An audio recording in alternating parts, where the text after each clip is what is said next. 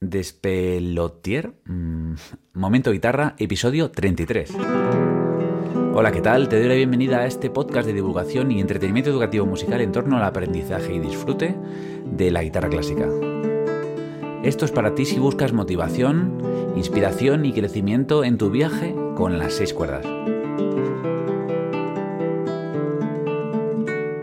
Me presento, yo soy Pablo Romero Luis, músico y profesor de guitarra, y hoy te traigo una entrevista, una entrevista muy especial. Bueno, todas las entrevistas son muy especiales. En este caso vamos a conocer al luthier que se hace llamar Despelotier. Bueno, ahora te cuento por qué, ahora te lo cuenta él.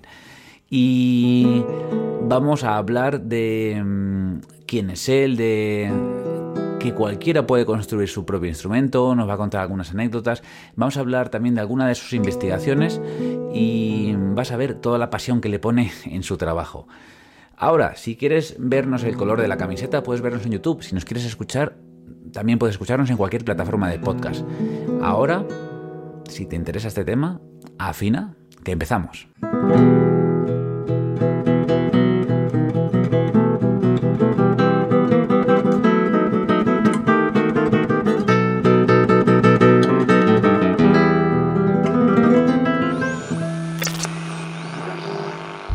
Bien, pues ya tenemos aquí a Despelotier. Ahora te voy a preguntar lo primero. Lo primero, eh, ¿quién es Despelotier? Y que hables un poquito sobre ti también, ¿no? Porque cuando te conocí, lo primero te dije, digo, no sé si llamarte Frasco, Despelotier, ¿cómo? Explícame un poquito todo esto.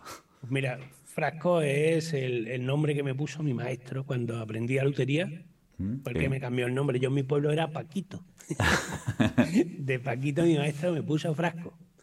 Y yo en las redes soy conocido como Despelotier porque Despelotier nació en, en unas charlas que empecé a dar ¿Mm? y, la verdad que me dijeron que era para guitarristas y después lo que había era público. Entonces yo hice un monólogo, conté ah. chistes y entonces nació Despelotier.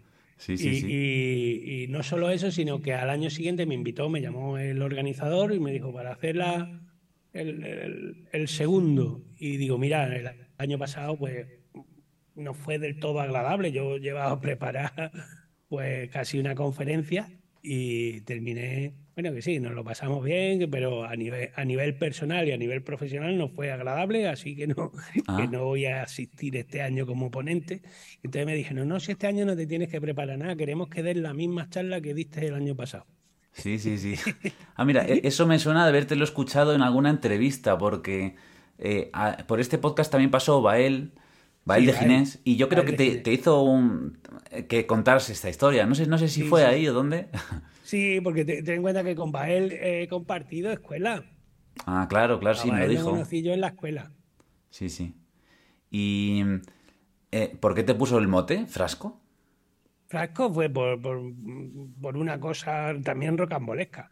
que fue porque yo le, escribí un mail porque claro, yo, yo conocía la escuela por internet. Y, era, y era una página estática en la que venía Escuela de Lutería Malagueña y una foto, un teléfono y un mail. Entonces yo escribí el mail a ver si allí se podía entrar. claro, un tipo ya mayor, eh, sin saber si esto es una escuela oficial, si no es oficial, cuánto cuesta, qué hace falta y tal. Entonces le escribí una carta gorda y cuando me, me llamaron para hacerme una entrevista, eh, dijo, mira, el hijo le dijo, papá, este es el señor que te ha escrito la carta que te ha gustado.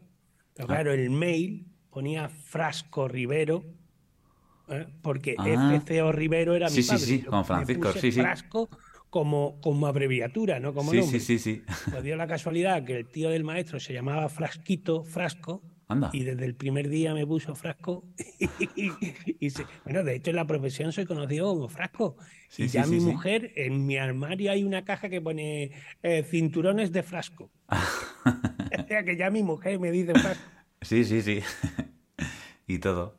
Y, has dicho que te apuntaste. Eh, yo te conozco eh, a partir de tu canal de YouTube ya hace ya muchos años, te tengo que decir. Ya no sé cuándo. Yo, yo ni siquiera tenía un canal ¿eh? de YouTube ni nada. Empecé el YouTube y estaban poniendo los cimientos de aquello. Sí. De, hecho, yo, yo usé YouTube para no usar el Mega Upload, aquel que había, para compartir vídeos con mi cuñado. Anda. ¿eh? En vez de mandarle el enlace y que se descargara el vídeo, pues pinchaba y lo veía. Y por eso, o sea, el canal cree eso. Pero lo del tema de la escuela, yo, yo, yo había sido autodidacta en construcción de guitarras eléctricas. Ah, vale. Sí. Había construido unas cuantas. Pero claro, esta, esta cosa de, de ser un luthier que no eres de estirpe, que no, que no has aprendido, que no has tenido una formación reglada, ni te viene de familia. Sí, como que no tienes pedigrí, ¿no? O algo así. Claro, no, no. Que, claro, entonces siempre, siempre cojeaba de eso y cuando vi la escuela y como siempre digo, yo, yo ahora soy luthier profesional, pero yo empecé pagando por ejercer. Ah, fíjate. Sí, sí, porque yo antes, antes de cobrarle a nadie, si tú venías pues, con un problema, mmm, acudías a mí y si tú no traías cuerdas, las pagaba yo de mi bolsillo. Joder. o sea, era, era tal la, la, la afición que yo claro, no cobraba, cobraba cero y Fíjate. reparaba y tal. Entonces era tal la inquietud que yo dije, yo quiero aprender. Y, y de hecho entré en la escuela ya bastante mayor. Yo era informático en un ayuntamiento. Mm. Eso te lo digo todo. Sí, sí, sí. Buen cambio, vaya cambio, ¿no? Ah, bueno, y, cambio, y, ahora te no dedicas. Sé si a mejor o a peor, pero sí. uh, yo estoy contento con él. Todavía no me he arrepentido. Muy bien. ¿Te dedicas a guitarras eléctricas, guitarras clásicas? ¿A qué concretamente, no? Porque en tu canal de YouTube yo empecé viéndote con guitarras clásicas. Bueno, quizás sí. porque es lo que yo buscaba, ¿no? Pero ahora te veo con todo tipo de guitarras y. Yo, como te digo, yo empecé como autodidacta reparando y construyendo guitarras eléctricas. ¿Mm? Porque había esa demanda también entre mis conocidos, entre mis amigos. Eh, cuando entré en la escuela, eh, aprendí a construir guitarras españolas ¿Mm? y a construir violines. Anda, sí, sí. Entonces, eh, cuando tú abres las puertas de un negocio y ofreces el servicio, te empieza. Yo pensé que iba a vivir de, de construir guitarras. Ahora el, el 98% de mi negocio son reparar guitarras, casi ¿Mm? todas eléctricas. Y, y, después, por ejemplo, el último vídeo es reparando la pala de una Ovation, de, ¿Mm? una pala rota de, de, una guitarra acústica. Sí, sí, sí. O sí. sea, entonces hace uno lo que entra. Lo que menos hago, pues el tema que menos me entra, que nada más me entra antes de las audiciones y tal, de, de los conservatorios, que me vienen unos cuantos de chelos y unos cuantos de violines para ajustarle las alturas. ¿eh? Sí, Pero sí. el grueso de, de, mi negocio es el, la reparación y ajuste de guitarras eléctricas. Pero hago de todo. De hecho, no sé si se ve ahí que tengo estas, son guitarras una... que estoy construyendo, una vihuelita. Sí, sí, sí, sí. Se ve bien, sí. Y una guitarra de concierto que estamos, siempre que estoy construyendo. Y ahora estoy haciendo también réplicas de guitarras históricas, que son, las hago solo los lunes. Anda. Sí, sí, voy con, voy con un compañero, con otro compañero luthier, que también se dedica a las guitarras eléctricas. Sí. Hemos decidido que los lunes nos vamos a inventar una palabra que se llama el luningo. luningo, me gusta. Luningo, sí, que es una mañana de lunes que parezca domingo.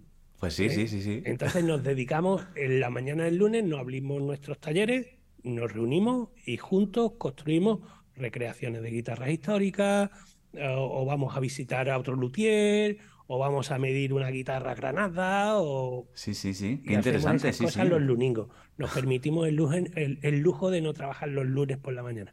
Mira, eh, es muy un, un, algo muy acertado, yo creo, justo el lunes por la mañana. Así le coges con más cariño la semana, ¿no?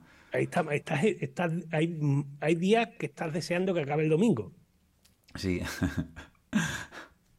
Mira, te iba a preguntar ahora porque en una pequeña conversación que tuvimos por teléfono de, ah, te quiero conocer, te quiero hacer una entrevista, te invito a mi podcast, me hablaste sobre el, la cuestión de que cualquiera podría construir sus propios instrumentos y que los guitarristas, como que dijiste algo así, como que el 90 y pico por ciento, nos gustaría tocar en una guitarra hecha por nosotros, ¿no? Sí, tiene, yo, yo que, vamos, ese porcentaje es un poco... Sí, bueno, pero a, es tu idea, ¿no? Aventurado, lo... ¿no? Pero sí, he, he detectado eh, muchos guitarristas, si no las ganan, al menos la fantasía en principio de construirse sus propios instrumentos. Sí, sí, sí. ¿Eh? De hecho, en la escuela eh, se, de, se, distinguían dos tipos de alumnos: el, el, alumno que venía a aprender la profesión y el alumno que venía a construirse su instrumento. Mm, sí, y el sí. que venía a construirse su instrumento, ya, ya fuese para él, para su hijo, para su eh, para algún conocido, Este nada más que quería construir un instrumento y no tenía otro interés eh, que, el de construir su propio instrumento, aunque muchos se enganchaban y hacían más de uno. Anda. Sí, la verdad es que a mí me han escrito varios constructores o varios eh, mm, pues personas aficionadas a la guitarra que tocan, ¿no? Porque yo me dedico más a la parte de educación, ¿no? De divulgación.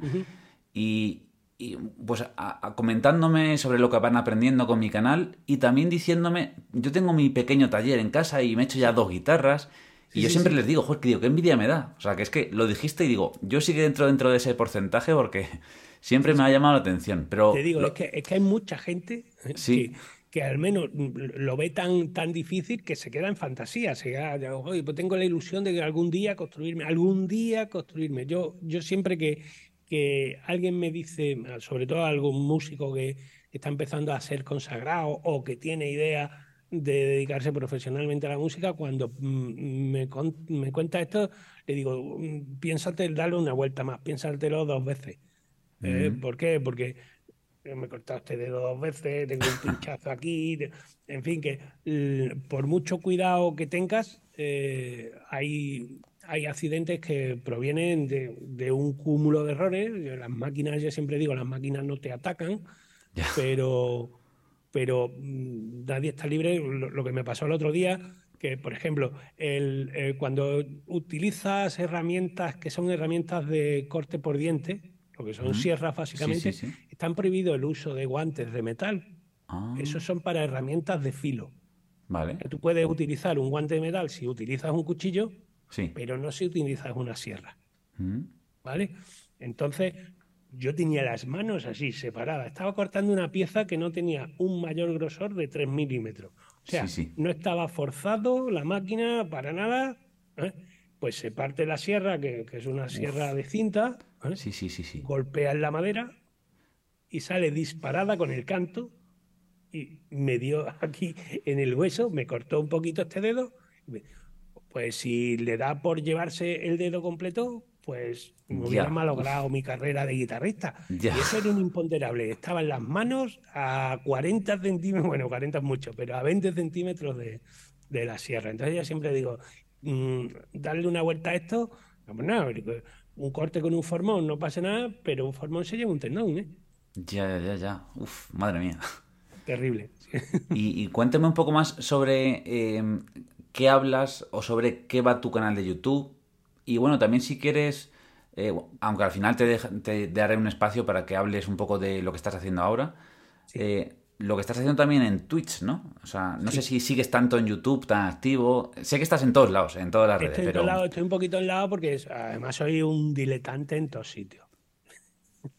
porque yo, después de 16 años, todavía no soy un youtuber. yo que soy un luthier que tiene un canal de YouTube, que es distinto.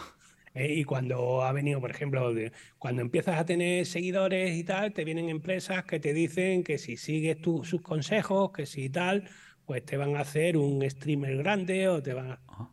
claro, entonces hay que cambiar de negocio. Mi negocio es la lutería y dejaría de ser la lutería y, sería youtuber o sería cualquier cosa. Entonces, yo básicamente mm, va por rachas, subo un poquito lo que me da la gana.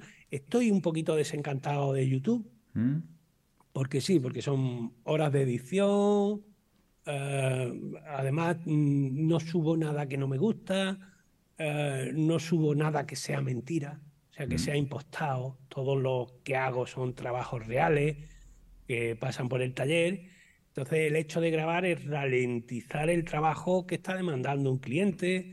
Mm, a veces se puede, a veces no. Y de vez en cuando la ingratitud de las redes, de, de que yo, yo tengo un problema, no sé si me notáis la voz, a lo mismo a lo largo de, la entrevista me cambia la voz porque tengo un problema de, un problema gástrico que me tiene dañadas las cuerdas vocales y demás. Pues eh, te llevas 14 horas de edición de un vídeo y el primer comentario es tienes voz de borracho. ya, entiendo, entiendo. te entiendo perfectamente. Me he currado, además gratis porque no te cuesta nada. Ya. Entonces eso que quema un poquito. Pero no hace ni tres días, no sé qué día saldrá esto, pero hace un par de días he subido, ya te digo, una ovation con la pala rota, la reparación ¿Mm? de una pala. Y no hablo. Son solo ah, imágenes. También, sí, sí, sí, sí. Y, demás. ¿Por qué? porque ya hablo directamente en Twitch. Mm, en, Twitch en Twitch no puedes estar callado y en YouTube sí. Entonces, eh, sí, sí, he sí, cambiado y estoy llevando vídeos más visuales a YouTube Mm. y las explicaciones las estoy dando en directo a la persona que pregunta. Mm. Muy bien, muy bien. Porque en Twitch está habilitado el chat y entonces la gente puede preguntar y puede participar. Muy interesante, ¿no? Como los directos de YouTube, pero bueno, en, en la otra plataforma, que a lo Sí, mejor sí, tiene eh, más interacción o... Lo podría hacer en YouTube, en Sí, sí, directo. sí.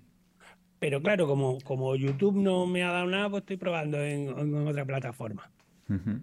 Mira, hablando de preguntas, eh, en uno de los últimos podcasts, un usuario de YouTube me preguntó una cosa que te la voy a decir, porque además coincide con ese primer vídeo que vi tuyo hace Sí. ya muchos años y que todavía me acuerdo. Y mira, la pregunta es, decía, otro día, me dice, otro día podéis hablar, bueno, eh, su nombre es Joan Josep, bueno, Tarrats Pascual 2926, ¿vale? Hola, un saludo. Sí.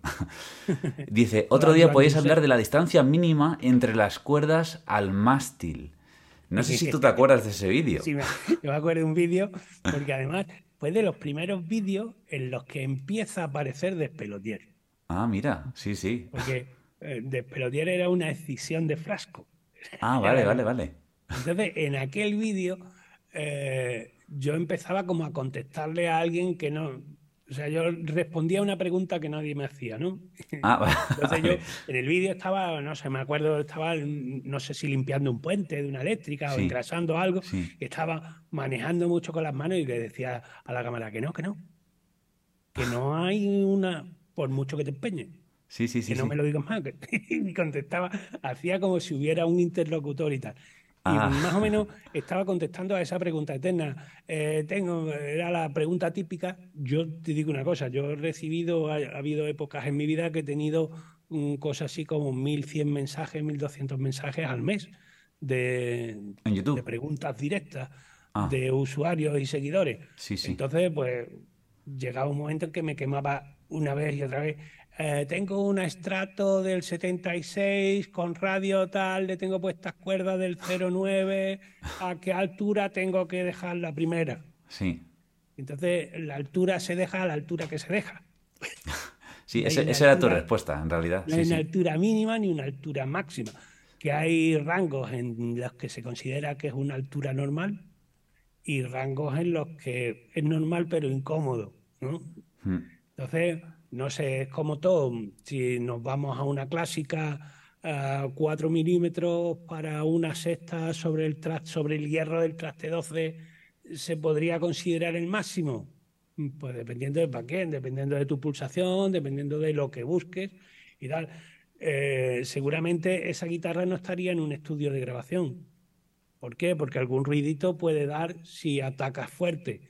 Eh, y sin embargo no está cómoda del todo. Entonces, ahora, si tú cuando tocas en casa, que tocas despacito y que, y que no atacas, mm, te puedes permitir el lujo de tenerla a 3 milímetros, pues sí, ¿por qué no?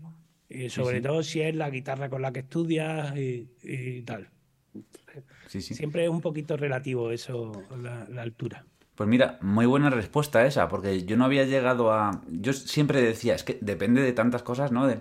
Sí. Y, y también tú al probarlo tienes que decidir, ¿no? Pero eso está muy bien, es decir, Y- y esto lo voy a usar para esto, para esto. en un camino siempre sacrificas cosas. ¿no? Mm. Yo, yo tengo un vídeo por ahí de que también de los que, mm, que más visitas tuvo, Mm. que era cómo salvar una guitarra intocable o algo así, Mm. pensando precisamente en las guitarras acústicas de cuerdas de metal, de cuerdas de sí, acero. sí, son Esas duras. guitarras la gente se la compra con ilusión y las abandona rápidamente Mm. porque le resultan duras. ¿no? Entonces entramos en la tesitura de si le pongo cuerdas más delgadas, Mm. pierde mucho volumen, pierde sonido, deja de sonar bonito, suena más a lata Sí, y tal.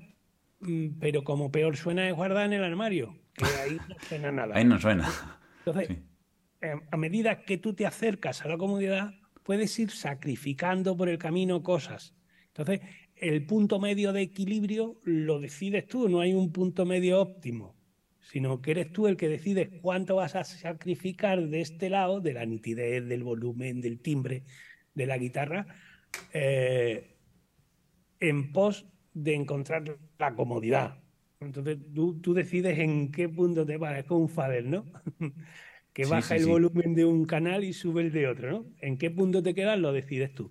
Entonces, en aquel vídeo que decíamos es una guitarra intocable, lo vamos a sacrificar todo. Lo mm. vamos a sacrificar todo, porque no sé si, si sabes, bueno, lo sabrás seguro que, por ejemplo, si le bajas el hueso a una española, lo primero que perdimos son aquellas notas que son menos audibles. Perdemos más volumen en las que menos se oyen. No sabía que era concretamente por bajar la parte de arriba, ¿eh? O sea que. tú bajas el hueso y al bajar el hueso eh, baja el volumen general. Por cuestiones de psicoaudio, tú vas a perder más agudos que medios. ¿Por qué? Porque ya tu oído imperfecto le cuesta más trabajo escuchar los agudos. Si te bajamos el volumen, tú no solo vas a notar en tu guitarra que ha bajado el volumen, sino que ha cambiado la relación de frecuencia, ha cambiado no su timbre, pero sí su tono general. Cambia mucho, sí, sí, sí, sí. ¿Por qué? Porque no solo ha bajado el volumen, sino que se ha ecualizado de forma distinta al bajarle el hueso. Entonces, ¿se pueden bajar las guitarras? Claro que se pueden bajar.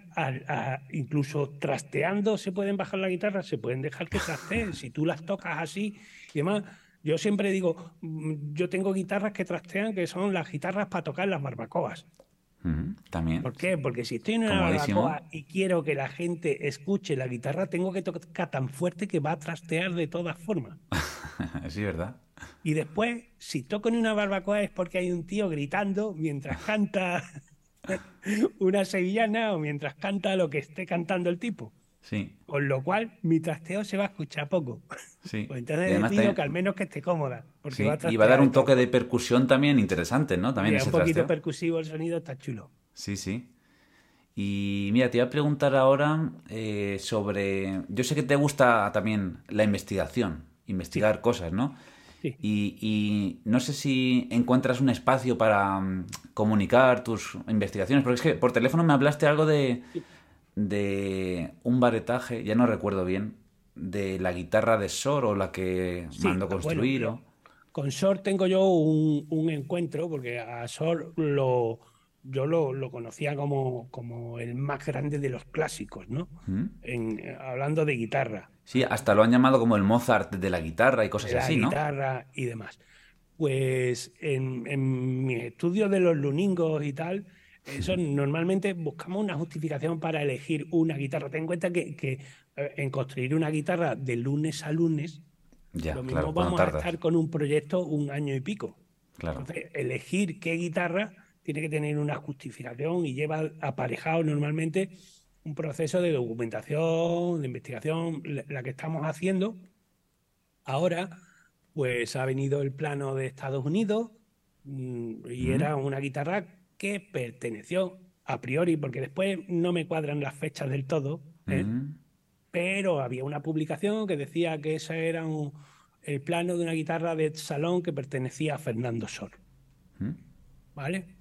¿Qué ocurre? Que, bueno, el baretaje en abanico, es que no sé si estoy entrando en una profundidad que, hasta ahí, baretaje en abanico, yo creo que los oyentes de este programa lo conocen, pero por si acaso son pues, las maderas que están debajo de la tapa, ¿vale? Vamos a decirlo así, ¿no? los refuerzos de, la tapa armónica tienen forma de abanico y, eso eh, se le atribuye eh, su popularización y su implantación en la guitarra contemporánea a, Torres. Vale, sí. A Torres Jurados, que es un constructor ¿Sí? Mm, de guitarra, ¿vale? Que es el, que, el que inventó la guitarra contemporánea. Se puede decir. Pues en, entonces yo me encuentro a un Fernando Sol que cuando se va de España por afrancesado, ¿eh? porque de aquí se tuvo que ir porque que entró en el, en el ejército francés, el, tipo este. Mm. Entonces, claro, cuando acabó la guerra y echamos a los franceses de aquí, pues eh, el pobre se tuvo que, ir exiliado. Entonces, mm, veo a un tipo que va por el mundo buscando guitarras españolas. Mm y que las construyan como las, se las construían en España. Mm, interesante. Y en España no existía, porque eh, la, guitarra, entonces digamos, la guitarra romántica no era una guitarra española. Ya. ¿Vale? Porque hubo una época ahí en la que la guitarra romántica es más francesa, mm. ¿eh? con la Prebot, con la Sí, Cot, la COT y todas estas, ¿no? ¿eh? O más austriaca con Stauffer, ¿no? que yo pensaba que era alemán. en fin, pues bueno, eh, resulta que, que- que ya Sor busca la calidad diferencial de las guitarras españolas. Porque las guitarras españolas no eran exactamente como la guitarra francesa, como la guitarra romántica. Entonces, sin él proponérselo, Sor tiene una influencia importante en la organología de la guitarra, de llevarle guitarras españolas a constructores extranjeros ¿Mm? para que se la clonen. ¿Mm? Sí, sí, Entonces, sí. en este proceso de investigación para construir una guitarra, me encuentro con que Sor le lleva guitarras españolas para que las repare a un tipo que se supone que era uno de los antecedentes de la guitarra española, que era eh, Luis, Luis Panormo, que es un italiano afincado en Londres. Vale.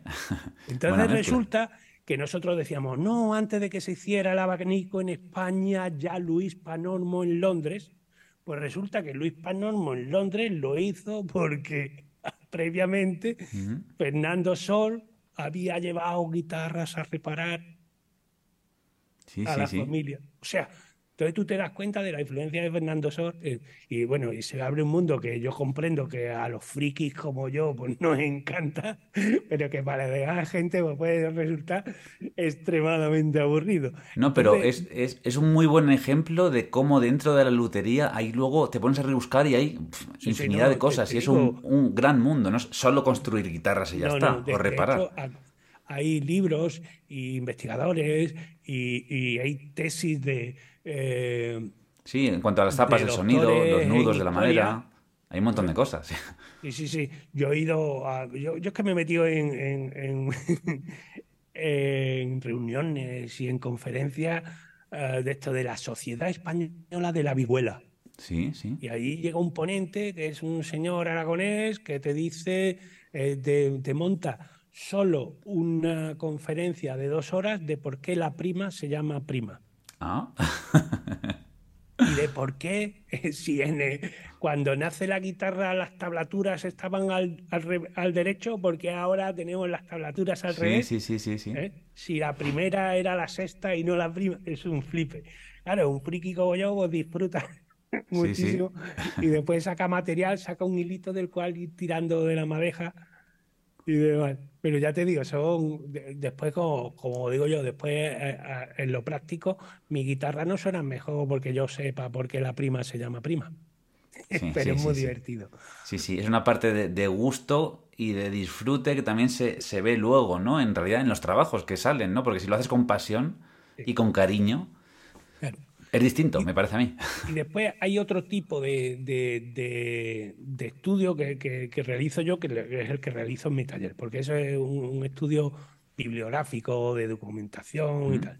Pero después el- el- un estudio experimental que sí hago y ese no lo publico. No lo publico y no es por egoísmo, sino por, por la...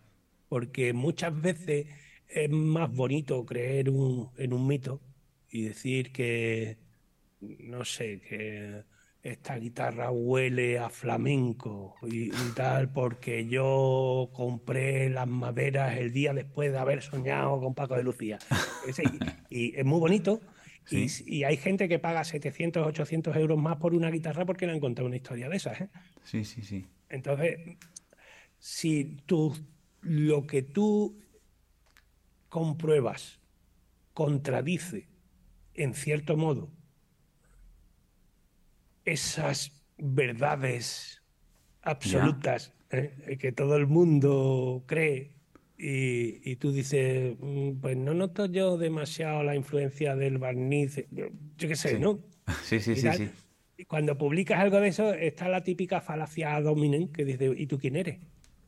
Sí, bueno. Ahora mismo ya tienes un nombre un poco labrado, me parece a mí, ¿no? Sí, Pero... no, no, pero yo soy, el de internet. ¿no? Ah, bueno. soy, que soy despelotier de los monólogos. Ya entiendo, entiendo, Entonces, entiendo. claro, entonces esas cosas las, las comento en Petit Comité, en Petit Comité, eh, de vez en cuando, si las hago públicas, que he comprobado tal cosa porque hay otro autor que ha publicado mm. algo en la misma línea y demás. Entonces sí, pero normalmente eso me lo guardo, pues no, no por nada, sino porque eh, si tú dices que la guitarra española era española antes de que se inventara, la gente no lo entiende. O si tú dices, por ejemplo, yo hago afirmaciones mm, que es que la madera es más importante en una guitarra eléctrica que en una guitarra española. sí, sí. Son, eso, aparte de que dicho así, tal cual es mentira, si no te lo explican. ¿eh? Claro, claro. Eh, entonces, claro, siempre, este tío está loco. Y te bueno, diciendo, este tío está loco. Yo creo que los que estamos en YouTube ya estamos medio acostumbrados a esta parte de las críticas, ¿no? Lo que te digan, tienes voz de lo que sea, ¿no? Sí. Pero cuando ya muestras a tus compañeros o tu, la gente del mismo oficio es como un paso más, ¿no? Igualmente yo te animo a que siempre es esa polémica porque siempre está muy bien. Sí, sí, sí. Oye, con permiso, yo hablando de la garganta ya de un buchito de un poquito de té caliente, ¿vale? Genial, genial. Que, que, has estado hablando todo el rato de seguido. Y mira, si ya aprovecho para hilar con el, con la última pregunta que te voy a hacer es, y es ¿en qué estás metido ahora, no? Y también, ¿dónde pueden encontrarte? Porque hemos dicho eso de despelotier con TH, como si fuera de, de luthier. Es que lo digo por si acaso. de luthier y despelote. Claro, claro. Era, un luthier que hacía monólogos de humor. Genial. De, ahí viene despelotier, ¿no? Sí, sí, sí. ¿Y, en qué estás ahora? ¿En qué estás metido ahora? ¿Qué, ¿Cómo pueden encontrarte los oyentes de este canal? Pues a mí me pueden encontrar en, todas las redes sociales, porque tengo hasta TikTok. En uno soy más activo que en otro. En todas las redes me llamo Despelotier. Vale. La única diferencia es que, por ejemplo, en, Facebook soy Despe Lotier. Vale. Separado y lo demás soy junto, Despelotier. Vale. estoy en YouTube, estoy en TikTok, estoy en Instagram, eh, estoy en Facebook y estoy eh, últimamente en Twitch. Eh, y entonces ahora eh, más activo unas veces que otras y, tal. En Twitch hago normalmente, normalmente, porque por ejemplo esta noche a las 11 tendría programa y no lo voy a hacer porque ahora también hay temas personales que me impiden. Que me impiden estar al 100% en esto porque tengo otras cosas en la familia de las que tengo que atender, ¿no? Sí. Eh, pero normalmente los lunes por la noche pues, pues hacemos una charla, tenemos un invitado eh, o hacemos una pequeña conferencia o viene alguien a, hacer tertulia. Y entonces hablamos de temas los lunes por la noche. Y todo temas relacionados con la guitarra y con la lutería, siempre, ¿no? Siempre relacionados con la guitarra y en cierto sentido ahora estoy abriendo el melón también a la música, que no era yo muy partidario de abrirlo porque yo de música entiendo muy poquito. Entonces, eh, normalmente relacionados con la guitarra, aunque hablemos de otras cosas. Vale. aunque hablemos de otras cosas, aunque hablemos de aparatos, o hablemos, yo qué sé, vino, ha estado un profesor de una escuela online de guitarrería, ha estado un profesor de armonía, ha estado un constructor de pedales, ha estado un fabricante de pastillas, ha estado pues un youtuber con casi, bueno, con casi no, con más de 4 millones de, seguidores, que es Carlos Asensio de Guitarra Viva. En fin, por el canal se pasa todo el que quiere pasarse, ¿no? Y eso son los lunes. Y después normalmente los miércoles por la tarde, sobre las 8 de la tarde, o, perdón, no, sobre las 8, de, 6 a 8, de 8 a 10, depende del día, porque es cuando se va el último cliente eh, del miércoles, el trabajo que yo tenga en el banco de trabajo lo termino en directo. Ah, mira, bien, qué chulo. Eso es más y todo eso siempre hay un chat ahí en el que la gente participa, en el que la gente se divierte, porque hay muy, mucho irreverente en mi canal, que son amiguetes ya, y tal, y se dedican a, cada vez que, oye, pues mira, este tornillo, dale con el martillo, no sé qué. se, ponen de hora, métele fuego. y además, de vez en cuando se meten hasta con los, hasta con los clientes. ¿eh? Sí, no, joder. Le digo, mira, esto hay que límpialo, qué guarro el tío ese, no sé qué. y, se lo pasan, se lo pasan teta a los tíos nada más que insultándose unos a otros. qué buen rollo, ¿eh? sí, sí, sí. Muy guay, muy bien, muy bien. Y eso ya te digo, en Twitch, el taller en directo. El taller en directo, yo siempre digo, el taller en directo es más aburrido que los vídeos. ¿Por qué? Porque un vídeo... Es más lento, ¿no? Es en tiempo real. cambio una cuerda y el resto ya están cambiadas. Aquí no, aquí hay que cambiar las seis si tengo que pulir un traste, tengo que pulir 18 que tiene la guitarra española, no, no uno. Tengo Ya, que pulir ya, los ya, ya. 18. Y si tengo que ajustar el canal de las secuelas, no ajusto uno, ajusto seis, Claro, claro. porque es el trabajo real. Entonces ahí se ve que la lutería, aparte de ser muy bonita y demás, eh, eh, en cierto modo aburrido. ¿eh? Un trabajo en ocasiones repetitivo y tal. A mí, de, de hecho, en alguna entrevista me han preguntado que qué es lo más difícil de la lutería. Y yo siempre he dicho que lo más difícil de la lutería es hacer el tercer hueso de hoy con las mismas ganas que el primero. Mm, ¿eh? cierto, y que tengas sí, sí. el mismo interés en que quede igual de bien que el primero que hiciste. Sí, sí, sí, sí, sí, sí. Mm. Sí, sí, te entiendo mucho también. Muy bien, pues nada, de verdad, un verdadero placer. Me quedaría hablando más, pero este es el tiempo que yo normalmente no, utilizo para los digo, podcasts. en mis directos de vez en cuando tenemos dos horas y nos quedamos cortos. No me digas. Yo más o menos calculo el tiempo de un trayecto en coche de un sitio a otro o de pasear al perro, porque la gente lo suele escuchar con los auriculares. en- Y, mira, para acabar me gustaría que leyeras una frase que siempre utilizo en el, el final de los vídeos. ¿Te la ha pasado antes? Sí, la tengo Si por quieres, aquí. puedes leerla tú y yo te acompaño con la guitarra, ¿vale? Ya, perfecto. Tú me dices cuando empiezo porque para leerla dejo de verte. Ah, vale, pues eh, cuando tú quieras, porque yo voy a empezar cuando digas la palabra, eh, la tercera palabra. Toca mucho y equivócate. Sigue tocando y comete errores. Continúa y empieza de cero si es necesario.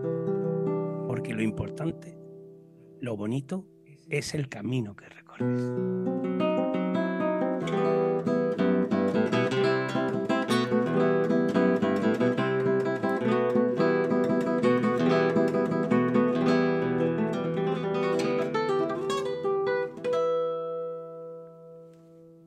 Hasta luego, hasta el próximo episodio.